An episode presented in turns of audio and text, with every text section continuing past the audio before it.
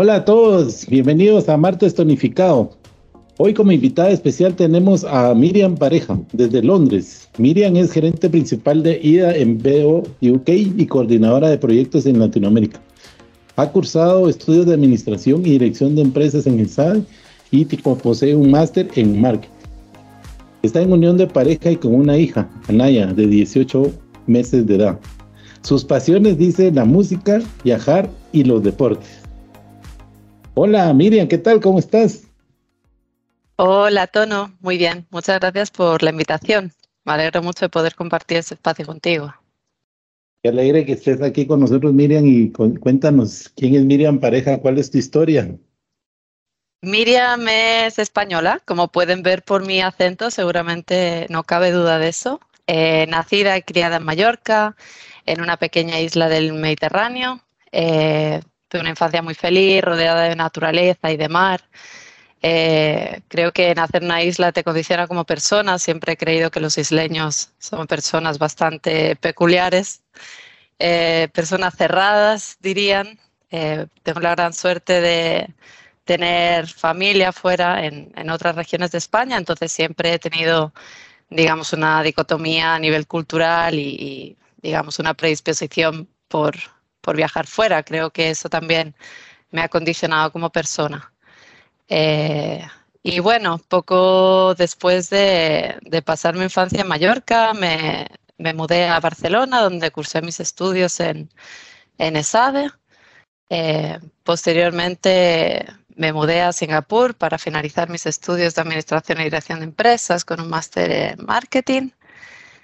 Y bueno, ya tuve la oportunidad de, viajar por el sudeste asiático y conocer varios rincones y lugares muy interesantes y, bueno, estar expuesta a miles de culturas también, lo cual me apasiona. Y bueno, poquito después ya regresé, después de seis meses de, viajes eh, como mochilera, porque en ese entonces pues el presupuesto no era mucho y regresé a Mallorca donde inicié mi trabajo eh, como editora en KPMG. Allá estuve dos años eh, trabajando principalmente en el sector eh, y auditando principalmente empresas del sector turístico, ¿no? porque al final Mallorca es una potencia turística importante. posterior a eso me surgió la, la posibilidad de unirme al eh, equipo de auditoría en Price Chile y no me lo pensé mucho, tenía muchas ganas de, salir de la isla y bueno, allá pues me uní eh, a Price Waterhouse en, Santiago de Chile. Inicié la auditoría sobre todo en el sector de la minería, eh, que era principalmente, bueno, completamente opuesto a lo que venía haciendo y fue una experiencia desde luego muy enriquecedora a nivel profesional. Eh, posterior a eso me surgió posibilidad de eh, unirme al equipo de IIDA, donde me encuentro eh, actualmente trabajando en Londres. Y si quieres ahí, pues me haces preguntas y te cuento un poquito más lo que estoy haciendo en este momento. Sí, de acuerdo, totalmente. Eso es parte de lo que nos vas a tener que ir contando, qué, qué haces, cómo, porque sos eh, la gerente y coordinadora de nivel de, Latinoamérica para esta actividad en específico. Contarnos a qué se refiere y qué es lo que abarca. Así es, Tono. Actualmente soy Senior Manager en el departamento de IITA. Esto es el Grupo International Institutions and Donor Assurance de BDO en Londres. Y nos especializamos en brindar servicios a la comunidad de donantes internacionales. Eh, ya lleva más de 20 años de experiencia en la provisión de garantías en este sector. Eh, actualmente trabajamos con una gran variedad de contratos y clientes. Por ponerte algún ejemplo, trabajamos con agencias de Naciones Unidas, como podría ser ACNUR, UNFPA o Mujeres.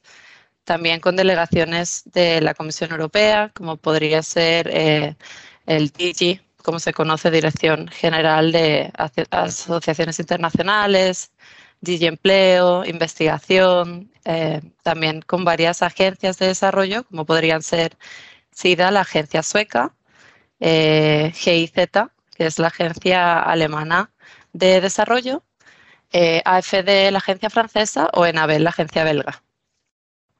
Finalmente trabajamos también con Fondo Mundial y, varios bancos de desarrollo y también con otras ONGs internacionales eh, bastante importantes como puede ser Save the Children y Cruz Roja. Eh, principalmente hacemos auditorías financieras y de sistemas, pero también otro tipo de servicios. Prestamos eh, servicios de garantía, de lucha contra el fraude, servicios de consultoría, de informática. También damos cursos para donantes e instituciones internacionales, a beneficiarios, ya sean presenciales o virtuales y también eh, damos servicios de, eh, revisamos la ejecución y el cumplimiento de los proyectos. Al final, este es el objetivo principal de nuestro trabajo. Eh, realmente, pues ver que los fondos que los donantes internacionales están dando a estos beneficiarios están utilizando de forma correcta, digamos. Y bueno, actualmente, como te digo, me, me, enfoqué y me especialicé mucho en la región de Latinoamérica por un tema cultural y de de idioma, básicamente. Actualmente en el equipo de IAGA no contamos con ningún socio que hable español, así que bueno, los gerentes somos un punto importante y una enclave muy, muy relevante, digamos, para eh, contacto entre cliente y, el socio a cargo. Eh, y bueno, pues ahí llevo ya siete años en el departamento y muy feliz, la verdad. Eh, trabajo con un equipo multidisciplinar, con muchísimas culturas eh, en el departamento y bueno, eso creo que también me ha enriquecido mucho como persona y como profesional. Sí, me llamó la atención lo que decías en relación a la ejecución y cumplimiento de la para todos los programas. Eso de alguna manera es una satisfacción, digámoslo así, para el donante y seguramente contribuye para que vaya creciendo mucho más la ayuda, para que ellos vean que lo que están pensando, planeando, se está ejecutando como, como fue concebido. Y he ahí la importancia de este tipo de trabajo, ¿verdad, Miriam?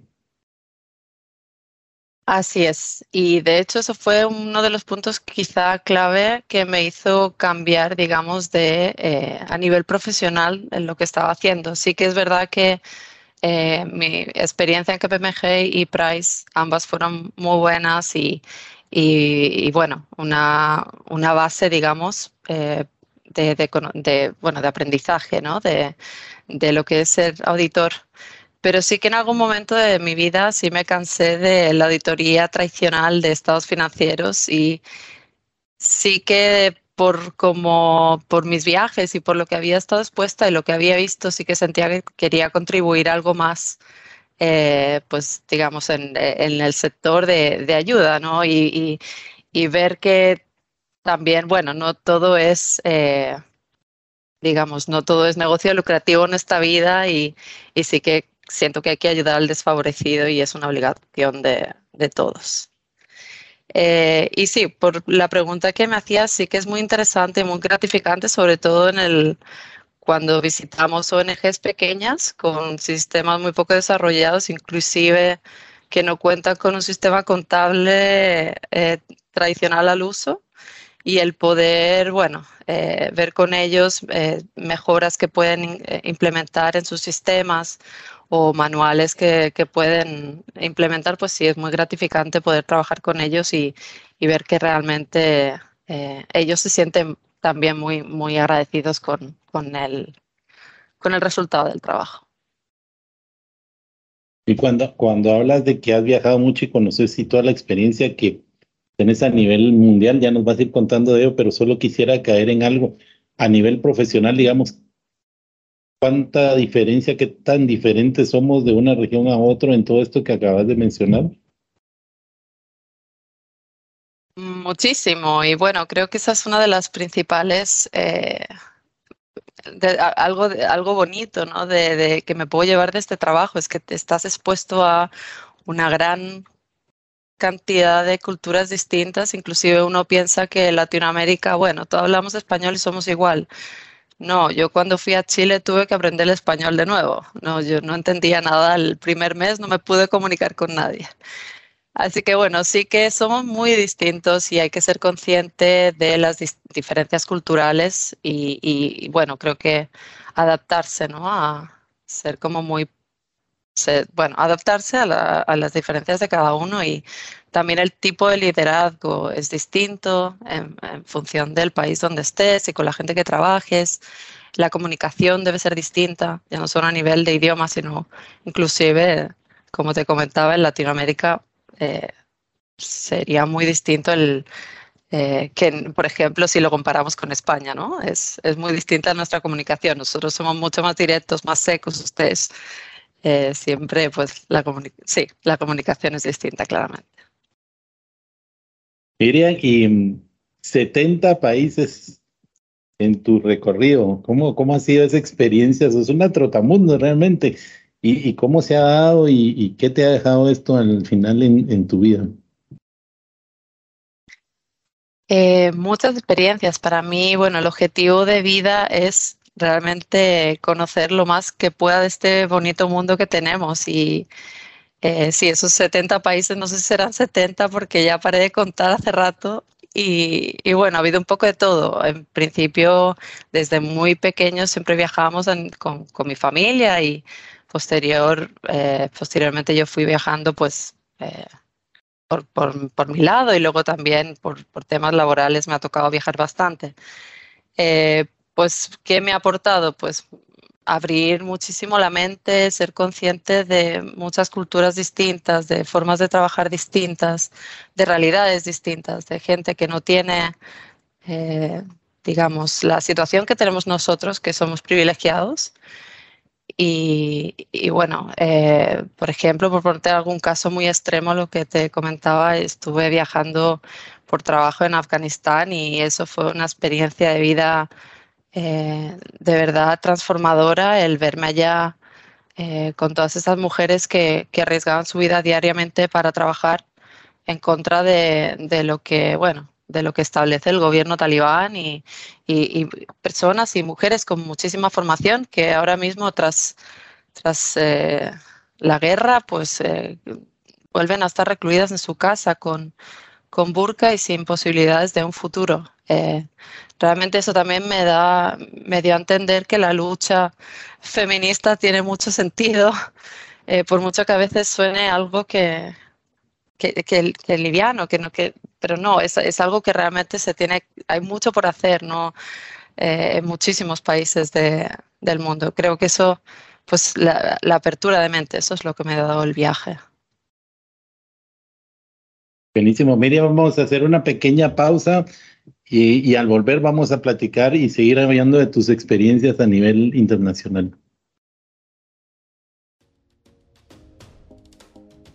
Actualmente las empresas a nivel global han encontrado nuevos retos relativos a los aspectos sociales, ambientales y económicos.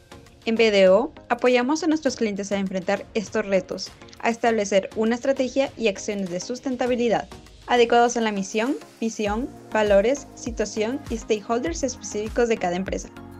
Somos personas ayudando a personas a alcanzar sus sueños. Conoce más de BDO en www.bdo.com.gt.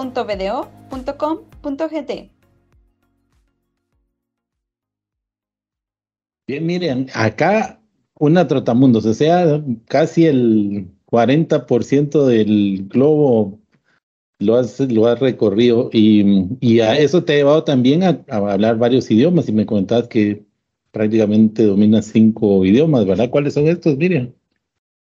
Eh, pues hablo bueno, español con, con, distintas tonalidades en función de quién hable, porque gracias a mi estadía en Chile puedo modular bastante el, el acento. Eh, y bueno, luego el catalán por, por Mallorca, eh, el inglés pues, por todos los años que llevo viviendo acá. Eh, y bueno, luego hablo un poco de alemán. Estuve estudiando ocho años en, en el colegio, en la universidad. también, bueno, tenemos muchísimos alemanes que nos visitan en, Mallorca, entonces siempre hemos estado, estado rodeada de, ese idioma. Y francés un poquito también, pues eh, sí me manejo. Miriam, entonces hablábamos de los idiomas, ¿verdad? Y tu pareja me decías que es eslovaco. Y entonces, ¿qué está pasando en la familia? ¿Tienes a tu bebé? ¿Cómo, ¿Cómo, ¿Cómo va a estar ella aprendiendo? ¿Qué idioma le vas a enseñar oficialmente? Pues mi bebé Anaya está confundida, como te puedes imaginar. Eh, yo le hablo en español, trato de únicamente hablar español. Mi pareja le habla en eslovaco y a nivel familiar le hablábamos inglés. Entonces es muy divertido porque ella a veces ya contesta con algunas palabras o trata de formar frases, pero cada palabra es un idioma distinto. Eh, fue muy chistoso también, fuimos con, con, mi mamá, pasamos unos meses allá, entonces ella quería leer un libro y señalaba, decía book, book. Entonces mi mamá no la entendía, le decía, no, esto es libro. Digo, no, mamá, eso está bien, se dice book. Dice mi mamá que ella ya les, le pasó en el inglés y, y, en todos los idiomas. Ella no fue capaz de aprender y la niña con 18 meses ya maneja a los tres. Es impresionante. Ahí está, ya el aprendizaje, ya va a llevar tres idiomas. Cuando tenga tu edad ya va a hablar mucho más de los cinco que tú hables. Seguro que me va a sobrepasar y es increíble la capacidad de aprendizaje que tienen los niños. Me encantaría, realmente me encantaría tener, bueno, esa capacidad, ¿no? De, lamentablemente para nosotros ya cuesta un poquito más aprender cosas y ellos absorben una rapidez increíble. Sí, qué, interesante. Ahora, regresando un poquito a esto que nos contabas de tu anécdota anterior, así como esta que nos contabas de, de las mujeres y de Afganistán, me imagino que tenés muchas más anécdotas que han marcado tu vida y de alguna manera te han dejado eh, en alguna intención de, recapacitar y de ver qué puedes hacer por, por algo, alguna causa, y deben de haber muchas, pues, pero has sabido manejar esto, ¿no?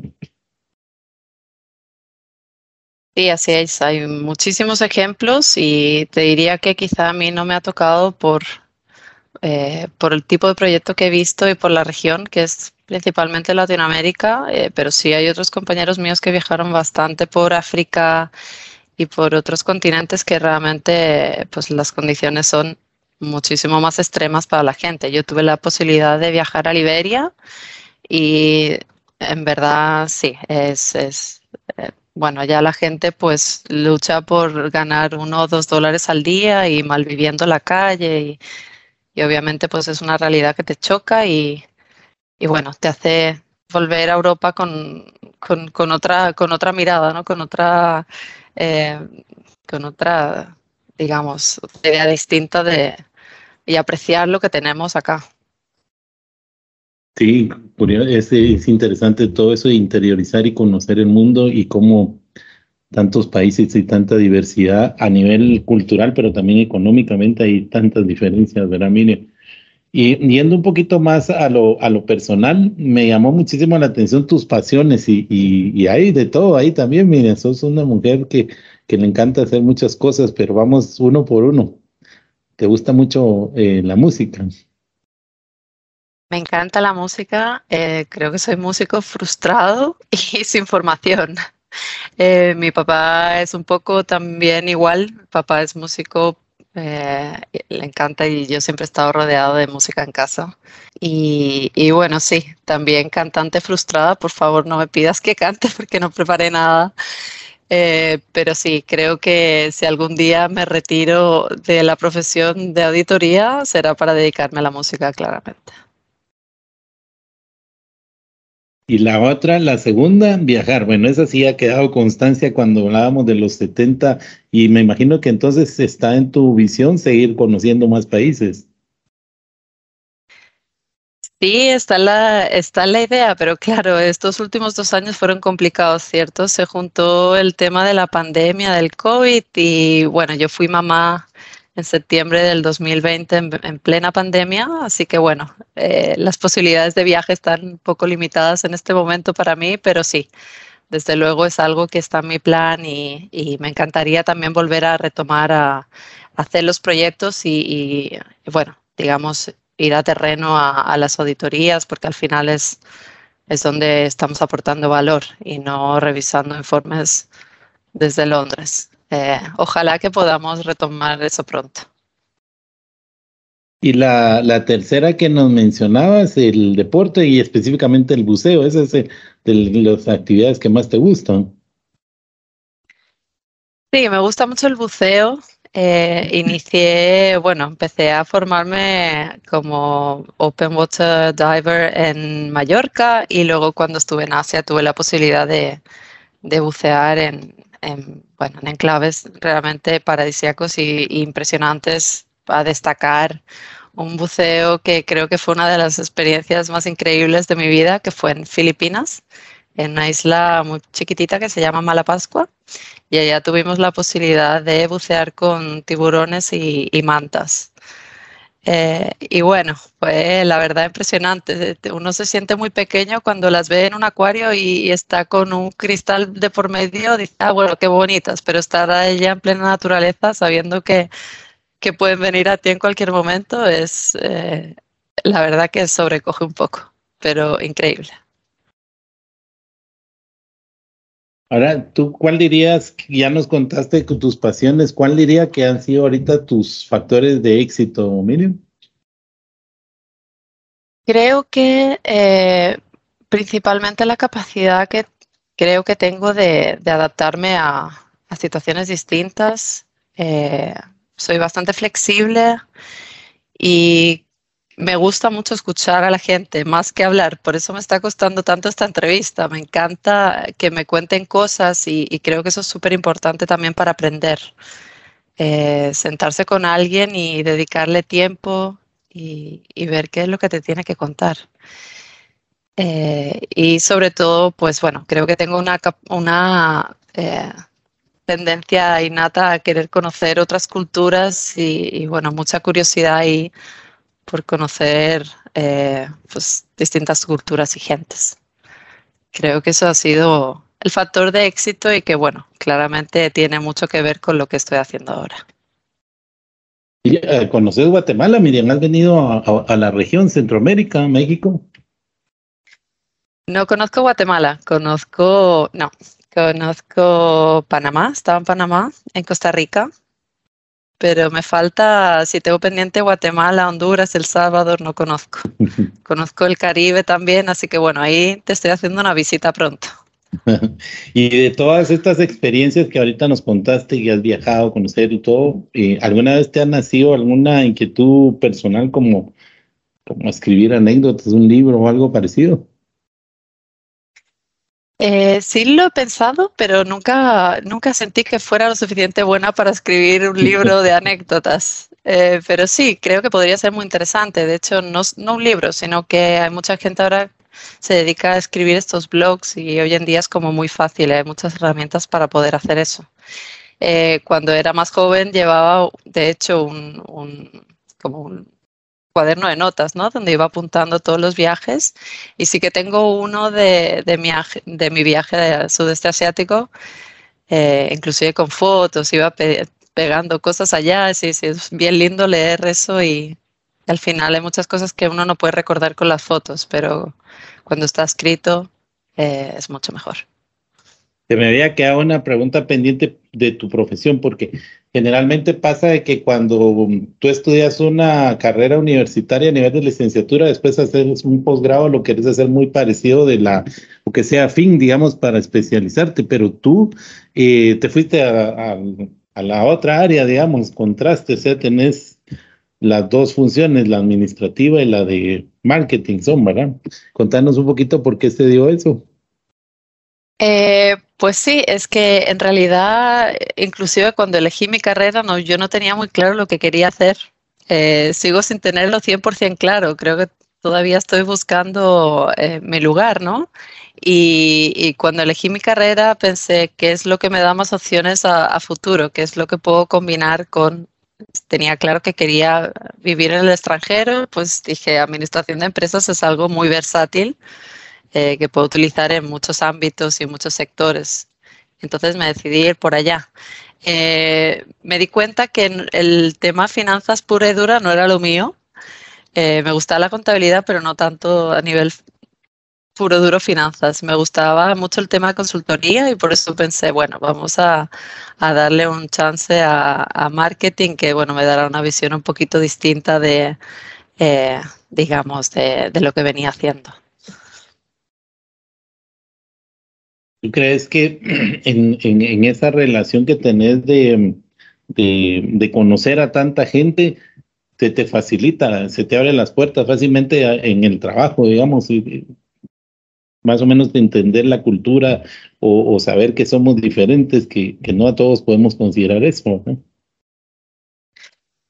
Yo creo que sí, que es un punto importante porque uno llega con su mentalidad me ha tocado inclusive trabajar con un equipo eh, en Chile y de repente llega alguien español, pues con, digamos, con, un tipo de comunicación quizá no apropiada por el, por el ambiente y bueno, pues sí que se crea un, digamos, ciertas fricciones en el equipo de trabajo. Creo que es muy importante ser consciente de, estas cosas. Eh, creo que en el departamento eso se está gestionando bien. Eh, porque no únicamente quieren gente que hable el idioma, sino gente que haya vivido en esos países y que tenga, digamos, el conocimiento un poquito más profundo de, la realidad cultural de, los países con los que va a trabajar. Y, veo que se caracteriza por ser bastante inclusivo, ¿verdad? Entonces me imagino que te ha tocado igual, pues, con, con todo tipo de personas. A mí lo que me llama muchísimo la atención en la relación es que igual estás con cierta cantidad de hombres que con mujeres, o sea, hay un equilibrio y se ve realmente esa cultura está bien permeada. Y, eso es parte fundamental también del éxito, ¿verdad? Así es. Nosotros en, en, el departamento, de hecho, contamos con más de, creo que somos alrededor de 250 editores actualmente y estamos repartidos en varias eh, regiones del mundo, no únicamente en, en Londres. Ya somos equipo multidisciplinar y multicultural en, Londres, más del 50% de los empleados en IADA son de fuera de Reino Unido.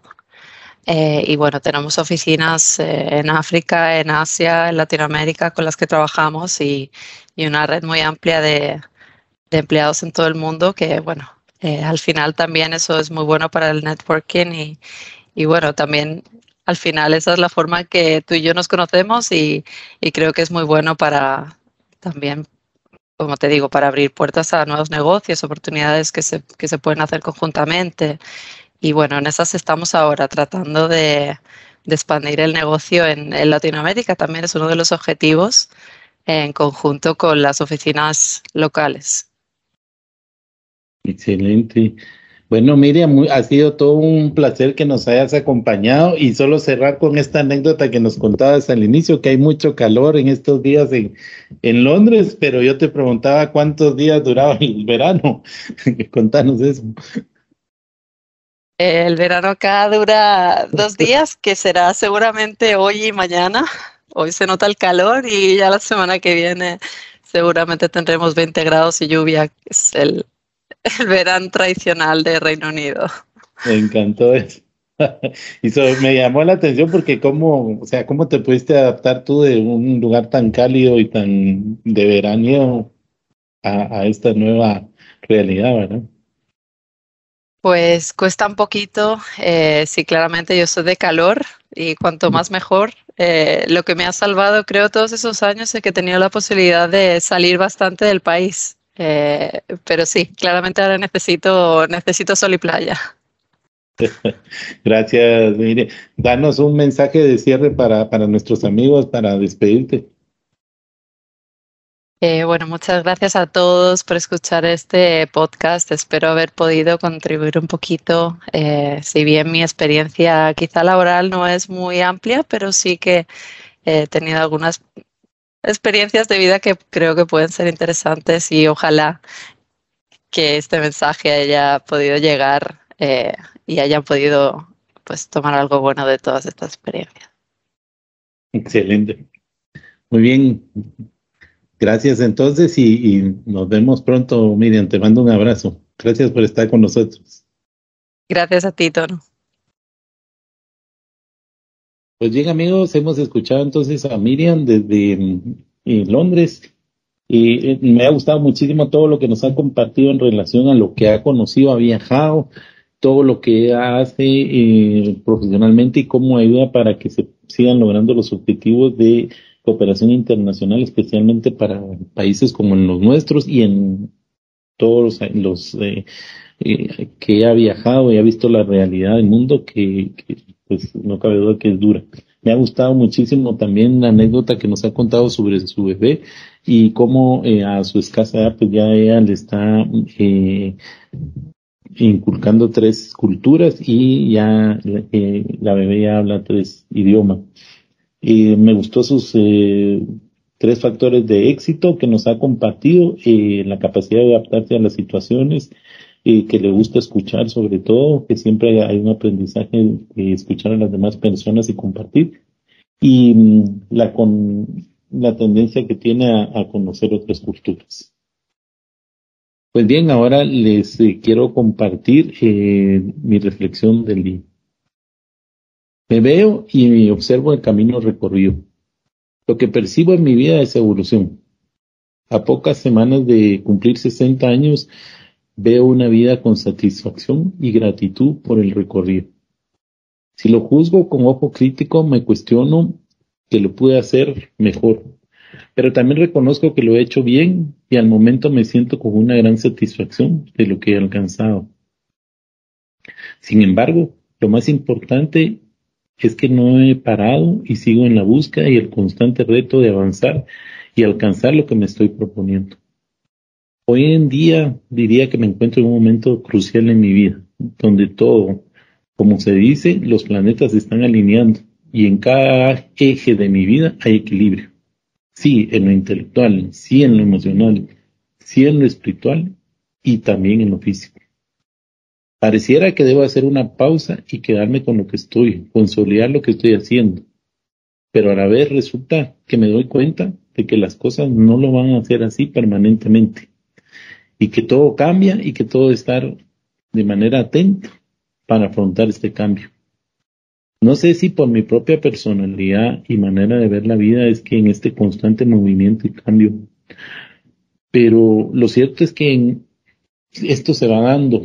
Lo que sí veo es que cualquier nueva situación que venga a mi vida en esta será alineado a lo que son mis valores y creencias y que como hoy va a ser un complemento y no algo nuevo, aislado y diferente. Por el contrario, todo va a ser común a lo que pregono y busco. Será porque entendí que mi paz está en dar antes que en recibir. Por ejemplo, ayer escuché esta frase que me hizo mucho sentido. Liderar un grupo para alcanzar con otro la grandeza. Gracias amigos por escuchar nuevamente el podcast Martes Tonificado y como siempre los invito a que nos escuchen cada semana. También los invito a que puedan compartir con un amigo a quien ustedes crean que pueda ser de utilidad escucharlo. Gracias y hasta pronto. Les mando un abrazo.